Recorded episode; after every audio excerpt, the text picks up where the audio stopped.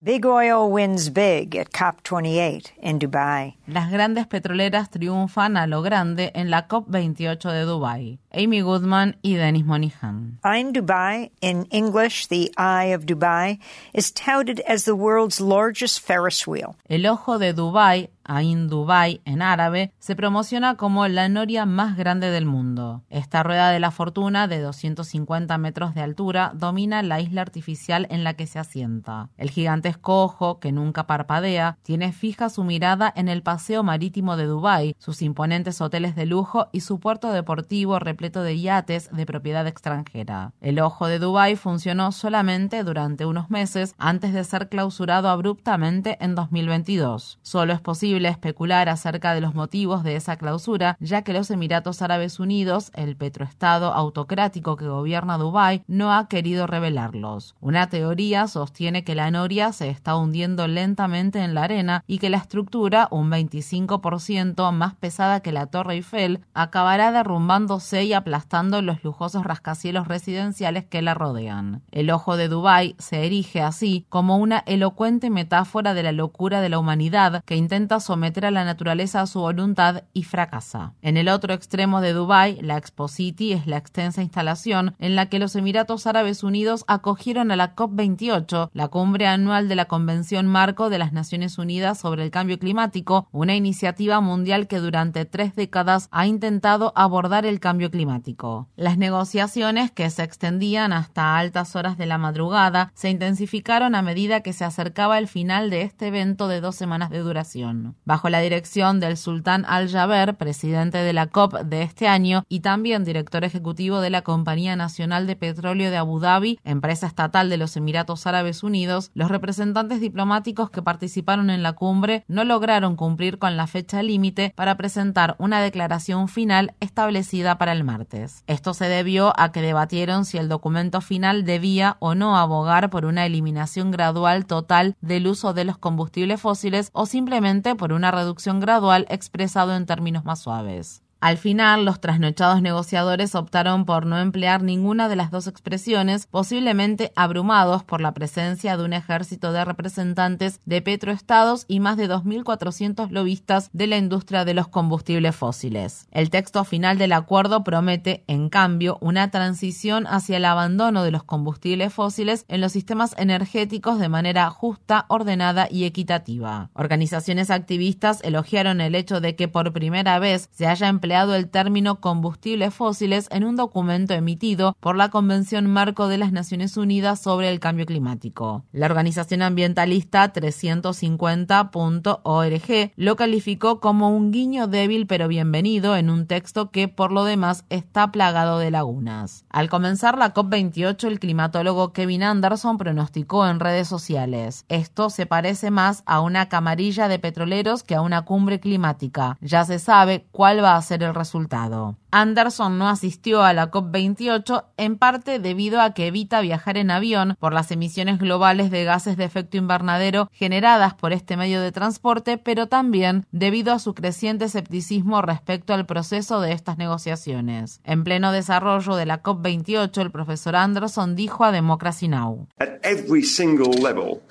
the, the tendrils of big oil en todos los niveles, los tentáculos de las grandes petroleras están cambiando nuestra sociedad y fundamentalmente modificando de manera radical nuestro clima. Estas cumbres climáticas se han convertido en poco más que una farsa por medio de la cual las empresas petroleras y de otros tipos de combustibles fósiles ocultan que realmente no se está haciendo nada. El resultado de la COP28 incluye un balance global, que es una evaluación de los avances que los más de 200 países del mundo han realizado ocho años después de la firma del Acuerdo de París sobre el Cambio Climático de 2015 para lograr el objetivo de limitar el aumento de la temperatura global a 1,5 grados Celsius por encima de los niveles preindustriales, objetivo establecido en dicho acuerdo. Las lagunas mencionadas por la organización 350.org permiten continuar con la extracción y quema de combustibles fósiles. En la declaración final de la cumbre se promueve la eliminación gradual de los subsidios ineficientes a los combustibles fósiles, lo que sugiere que existen subsidios eficientes a los combustibles fósiles. El movimiento que promueve la desinversión en la industria de los combustibles fósiles refuta este punto. En el documento también se afirma que los combustibles de transición pueden contribuir a facilitar la transición energética. Esto se refiere claramente al metano, una sustancia que la industria comercializa como gas natural, pero que es mucho más potente como gas de efecto invernadero que el dióxido de carbono. Luego está la cuestión de quién va a pagar los costos de la transición para que la economía mundial deje de depender de los combustibles fósiles. Tras la presentación del nuevo acuerdo, Assad Rehman, portavoz principal de la Coalición por la Justicia Climática, habló con Democracy Now! desde la sede de la COP28.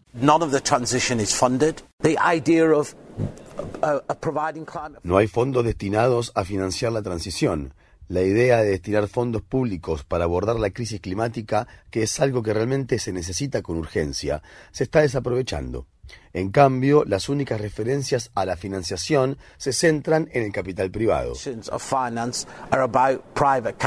Reman sostiene que para atraer las enormes sumas de dinero que se necesitan, se están debilitando muchas normas.